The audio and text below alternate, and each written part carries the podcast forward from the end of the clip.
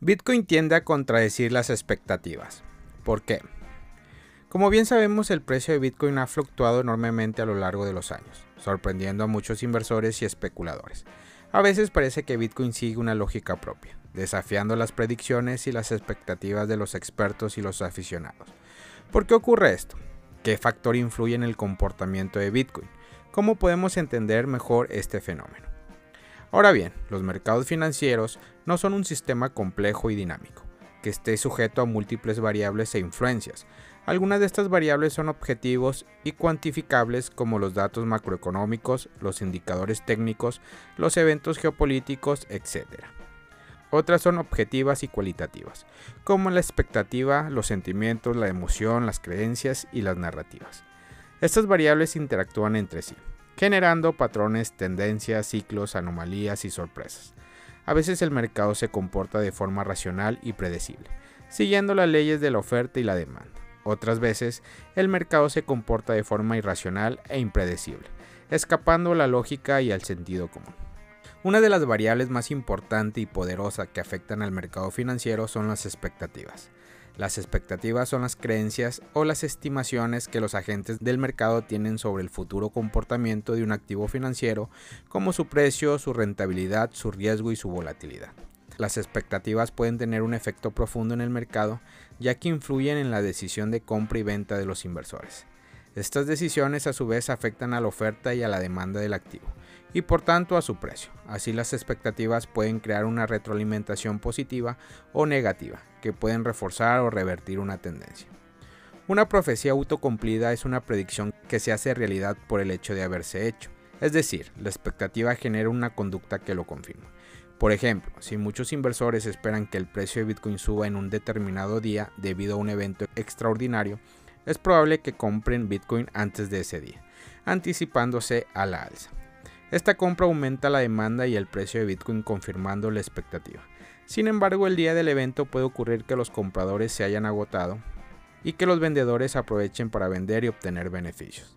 Esta venta reduce la oferta y el precio de Bitcoin contradiciendo la expectativa. Este tipo de comportamiento puede parecer paradójico y contradictorio, pero tiene una explicación. Los inversores no compran o venden basándose en el presente, sino en el futuro. El presente ya está descontando el precio, mientras que el futuro es incierto y ofrece oportunidades. Por eso los inversores anticipan sus movimientos tratando de adelantar al mercado. Sin embargo, al hacerlo modifican el mercado creando nuevas condiciones y expectativas.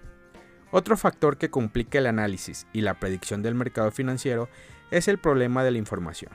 La información es el conjunto de datos, hechos, noticias, opiniones o rumores que los agentes del mercado utilizan para formar sus expectativas y tomar sus decisiones. La información es vital para el funcionamiento del mercado ya que reduce la incertidumbre y facilita la coordinación. Sin embargo, la información no es perfecta ni homogénea. Existen diferentes tipos y fuentes de información que pueden variar en su calidad, veracidad, relevancia, oportunidad y accesibilidad. Además, la información puede ser manipulada, distorsionada, sesgada, incompleta o contradictoria por diversos motivos e intereses. Esto implica que los agentes del mercado no tienen una visión clara y completa de la realidad, sino que operan con información limitada y subjetiva. Esto puede generar errores, confusiones o malentendidos, que afectan al comportamiento del mercado. Por ejemplo, si los inversores reciben información falsa o engañosa sobre el futuro de Bitcoin, pueden tomar decisiones erróneas que luego se traduce en pérdidas o arrepentimiento. Por último, pero no menos importante, hay que tener en cuenta el factor humano. El factor humano es el conjunto de características psicológicas, emocionales, sociales y culturales que influye el comportamiento de los agentes del mercado.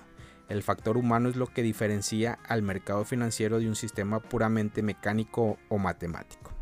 El factor humano es lo que hace que el mercado financiero sea impredecible y sorprendente, ya que introduce elementos de irracionalidad, creatividad, pasión, miedo o codicia.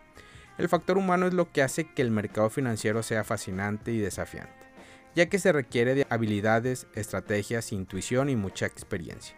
El factor humano es lo que hace que el mercado financiero sea humano, ya que refleja las aspiraciones, los sueños, los valores, las ideas y las creencias de las personas que lo conforman en este podcast he intentado responder a la pregunta de por qué Bitcoin tiende a contradecir las expectativas. He expuesto mi opinión personal. basada en mi comprensión del comportamiento de los mercados financieros, el papel de las expectativas, el problema de la información y el factor humano. No pretendo haber dado una respuesta definitiva ni exhaustiva de por qué Bitcoin tiende a contradecir la expectativa, sino una aproximación razonable y honesta. Sé que hay muchas otras variables y perspectivas que podrían considerarse. Creo que Bitcoin es un fenómeno extraordinario, que nos ofrece una oportunidad única de innovar, de crecer, de transformar el mundo. Pero también creo que Bitcoin es un fenómeno complejo que nos plantea un reto enorme de entender, de adaptar y de aprovechar. Por eso creo que es fundamental educar y promover el pensamiento crítico y objetivo para evitar caer en la ignorancia, el dogmatismo, el fanatismo el escepticismo. Bitcoin tiene a contradecir las expectativas. ¿Por qué? Porque Bitcoin es una criptomoneda que pertenece a un mercado financiero que es un sistema complejo y dinámico, sometido a múltiples variables e influencias que interactúan entre ellas, creando patrones, tendencias, ciclos, anomalías y sorpresas que funcionan en muchos casos de forma contraria a la intuición. Es decir, los mercados no siempre se comportan como uno espera. La contradicción es parte de su dinámica.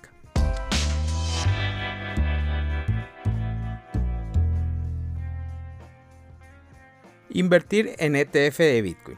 ¿Qué saber antes de la compra? Los fondos cotizados en la bolsa de Bitcoin han sido la comidilla de la ciudad inversora desde que la SEC dio una señal verde para su operación.